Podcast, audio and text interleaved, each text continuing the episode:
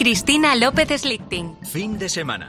Cope, estar informado. Way down among Brazilians, coffee beans grow by the billions, so they've got to find those extra cups to fill. They got an awful lot of coffee in Brazil. You can't get sherry soda cause they've got to sell their quota. And the way things are, I bet they never will. They a ver, a ver qué es lo primero que cuando te levantas por la mañana te apetece hacer.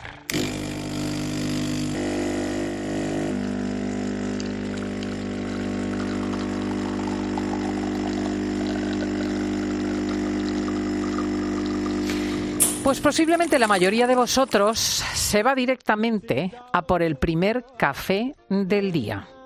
Y muchas veces no es ni mucho menos el último. A lo largo de la historia ha habido numerosas muestras e incluso estudios que aseguraban que tomar café es bueno para ciertos aspectos de la salud. Por ejemplo, cosas que yo recuerde. Para el corazón, para la circulación, por no hablar de lo que nos espabila cuando estamos recién levantados o después de comer, cuando nos invade la modorra. Pero ¿es tan bueno el café? Lo preguntábamos a nuestras invitadas anteriores. Hay quien de hecho asegura que es malo que es una droga y además con consecuencias nocivas para la salud. Por ejemplo, nuestro siguiente invitado, el nutricionista don Juan Bola. Muy buenos días. Muy buenos días, Cristina. eh, usted es directamente enemigo de, del café. Madre mía, cómo me estás colocando ya, ¿eh? A ver, a mí no me gusta decir que nada es malo o es bueno, sino que simplemente pues hay que saber utilizarlo y, y, y, bueno, realmente no me declaro un enemigo público del café, pero sí que es verdad que creo que hay un abuso en la sociedad actual. Hay un abuso. ¿Y cuál sería la línea entre el uso y el abuso? Pues esa es una pregunta clave y realmente pues deberíamos de tener en cuenta bastantes cosas. Y es que, por ejemplo, tomarse un café ya a primera hora de la mañana, nada más despertarnos, eso puede ser perjudicial. Y realmente puede hablar de una dependencia. Esas personas que se levantan por la mañana y dicen, no, yo es que sin mi café no soy persona. O, no, no, yo no soy adicto al café. Y les preguntas, ¿pero cuánto tiempo llevas bebiendo café? Y te dicen, llevo 20 años tomándome tres cafés todos los días, pero no soy adicto. Entonces realmente hemos generado una dependencia bastante importante. Hmm, lo que ocurre es que no pasa nada. Me explico. Yo voy a hacer de abogado del día, pero eh, vale, te tomas un té o digo un café a primera hora de la mañana y te tomas un café después de comer y eres adicto. Bueno, ¿y qué? Bueno, pues porque realmente el café mmm, tiene un impacto en la salud. O sea, igual que hay estudios científicos que nos dicen que el café es muy beneficioso, que realmente son estudios poblacionales, que sí, que pueden ser metaanálisis, que son los mejores estudios dentro de la ciencia, pero es que también hay otros estudios que son metaanálisis, que nos hablan de que el consumo frecuente de café, de forma diaria, primero puede aumentar el riesgo de infarto de miocardio o de cáncer, incluso en personas que no han fumado nunca, porque es verdad que una droga lleva a otra droga. Pero bueno, en estudios donde no fumaban nunca, el café podía aumentar el riesgo de cáncer. También aumenta la rigidez arterial, la hipertensión. Estudios que nos hablan de todo esto y metaanálisis. ¿Qué pasa? Que esos estudios realmente no son interesantes. Lo que les interesa a la industria, que es muy potente, la industria cafetera, es enseñar los cafés que realmente van a hacer que el 80% de la población consuma café y esté contento con su café, que, que sean dependientes del café. Y además, a mí es otra cosa que me interesa muchísimo decir, y es que realmente, joder, el café afecta a la energía, a la conducta, y realmente no vas a ser tú. Yo noto a muchísimas personas que se toman el primer café y es que les cambia todo. Y yo no quiero ese tipo de energía, yo no necesito estimulantes para vivir mi vida, quiero ser puro.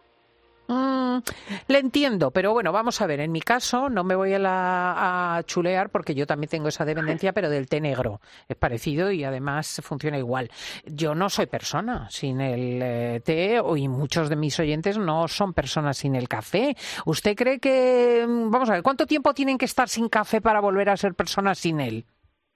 A ver, realmente mmm, hay muchos estudios que nos hablan de que cuando tú dejas una sustancia como el café o incluso el té, porque al final, como tú bien has dicho, la cafeína y la teína son la misma molécula, lo que pasa es que difiere un poco en la biodisponibilidad, a la absorción, digamos, pues bueno, realmente se sabe que cuando tú eres muy cafetero o muy de té y de repente lo dejas, aparece el síndrome de abstinencia y puedes tener ansiedad, insomnio, dolor de cabeza, mareos, cambios de humor. Eh, yo tengo muchos seguidores en, mis cuentas que, bueno, cuando les animo a dejar el café, a probar, oye, prueba si, si estás 10 días sin café, a ver si puedes estar 10 días sin café, a ver qué pasa, a ver si realmente eres dependiente, si no, si... Y muchísimos tienen estos síntomas, tienen síndrome de abstinencia. Eso realmente ya debería de darnos mucho que pensar ser dependientes de una sustancia que es un psicoactivo, que realmente genera eh, adicción, no es para nada saludable ni a nivel emocional ni a nivel también de, salud, ¿no? Bueno, pero, pero aun comprándoselo, vamos a ver, que es una cosa controvertida, ¿eh? Porque uno puede ser dependiente de la siesta, puede ser dependiente de los besos, puede ser dependiente del buen tiempo, puede ser dependiente del cordero a la leña.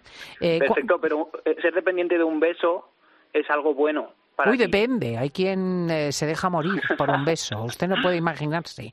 No, eh, quiero decir, ¿cuánto, no, pero no me llame de usted. No me llame de, usted. de acuerdo. Eh, perdona, ¿cuánto tiempo tenemos que estar sin café para que desaparezcan los síntomas de la dependencia del café? Pues es que eso puede ser en cada caso diferente. Lo que realmente yo siempre suelo proponer es estar unos bueno, los suyos son 20 días sin café y probar si realmente, pues, pues todo lo que hemos hablado, ¿no?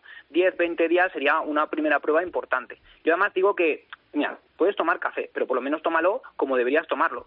Por ejemplo, hay estudios científicos que demuestran que tomarse un té negro, por ejemplo, después de una comida, puede llegar a quelar, es decir, que tú no absorbas el 94% del hierro de esa comida. Que tú lo hagas un día no pasa nada que tú lo hagas 10 no va a pasar nada. Para que tú generes un hábito de después de cada comida tomarte un café o una infusión o un té, realmente va a hacer que tu alimentación sea carente y te puede generar un conflicto a, largo plazo. Entonces, claro, pues por ejemplo, no lo tomes después del desayuno, espérate un rato, eh, tómalo de calidad, tómalo solo, sin azúcar, porque también a veces nos llama, ¿no? El café al azúcar, y el azúcar también es algo que, es, que no deberíamos incluir en nuestra alimentación.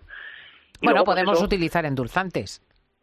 Sí, pero bueno, mm, eso es mismo perro, distinta correa. Los edulcorantes, al final, y sobre todo los artificiales, eh, tienen otros problemas y a veces incluso peores que el propio azúcar.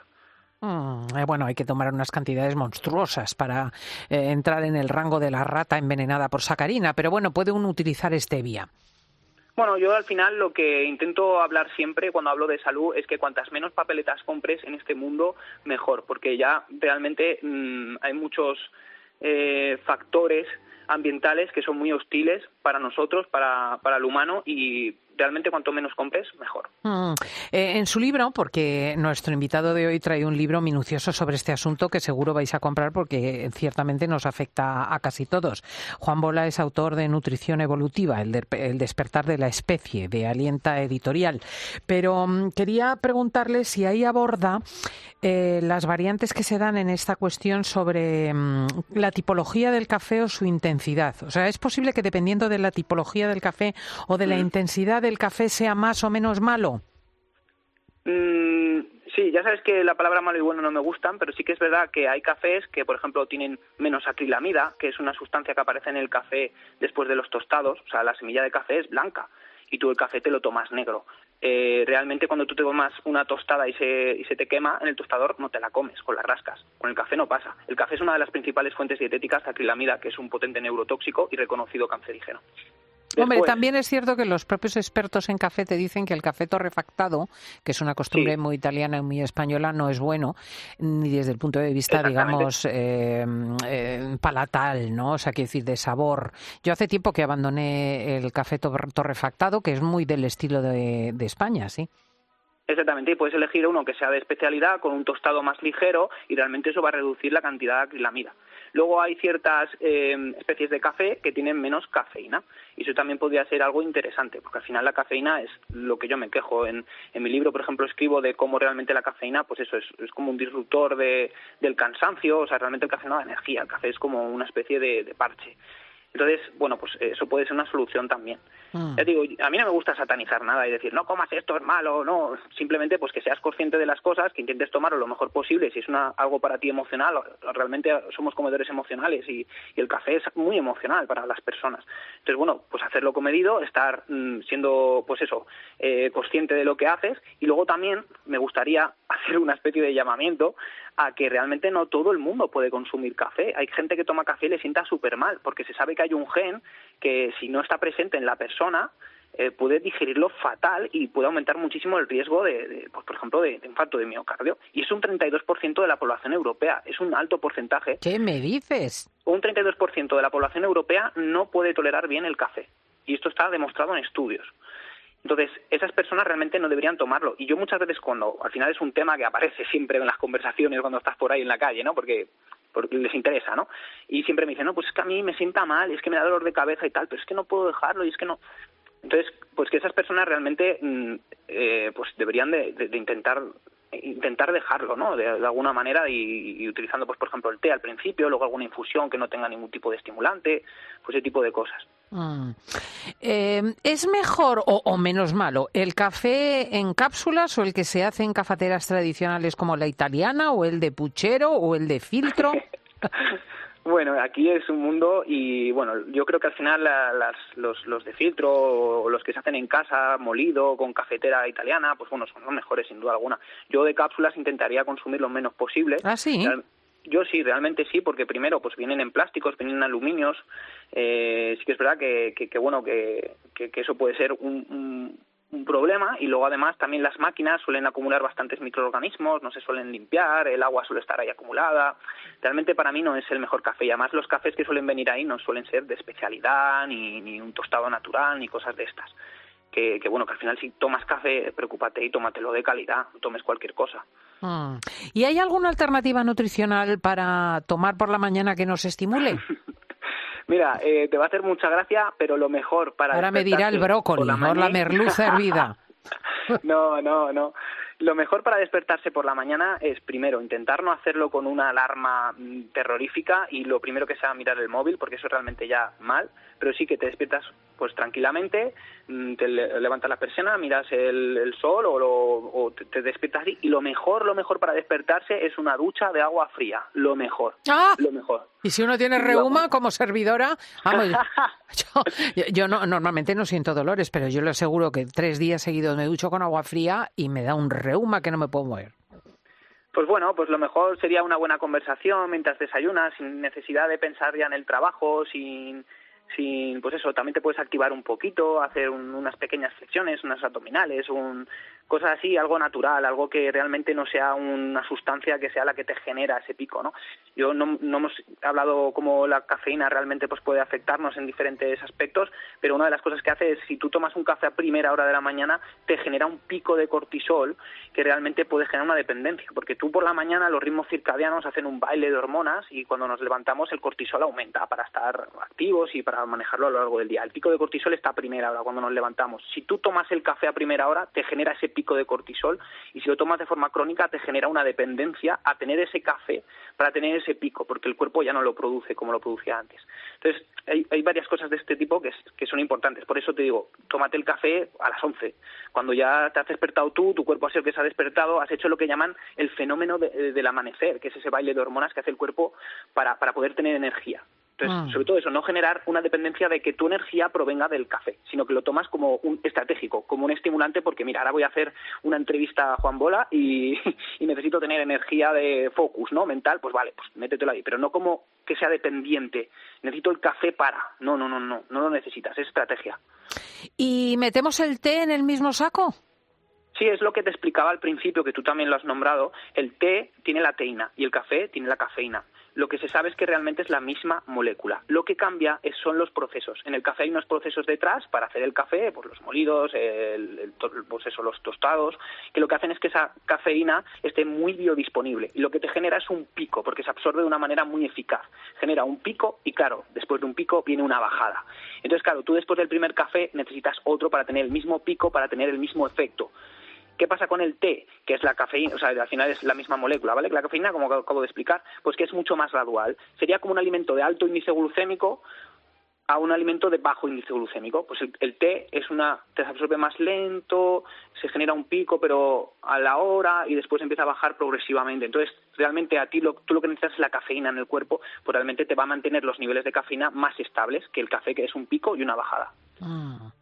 Bueno, pues es Juan Bola y su libro es El despertar de la especie, nutrición sí. evolutiva. Cierto, Cristina, que el libro realmente habla de nutrición. Lo que pasa es que ahí hago un pequeño apartado donde hablo del café y, ah, de, bueno, de otros alimentos. Pero yo ahí hablo de nutrición y de, y de cómo realmente pues la alimentación actual está un poco desfasada de lo que realmente veníamos haciendo en, nuestra historia evolutiva. ¿no? Nosotros somos Homo sapiens, que, se estima que tenemos entre 300.000 y 600.000 años, y claro, nos hemos comportado de una manera muy diferente a cómo lo estamos haciendo ahora. ¿no? Entonces, diciendo un poquito que hay que volver un poco a los orígenes. Interesante, interesante. La nutrición evolutiva. Juan Bola, muchísimas gracias, un placer. Para mí ha sido un verdadero placer estar aquí con vosotros. Gracias. Adiós.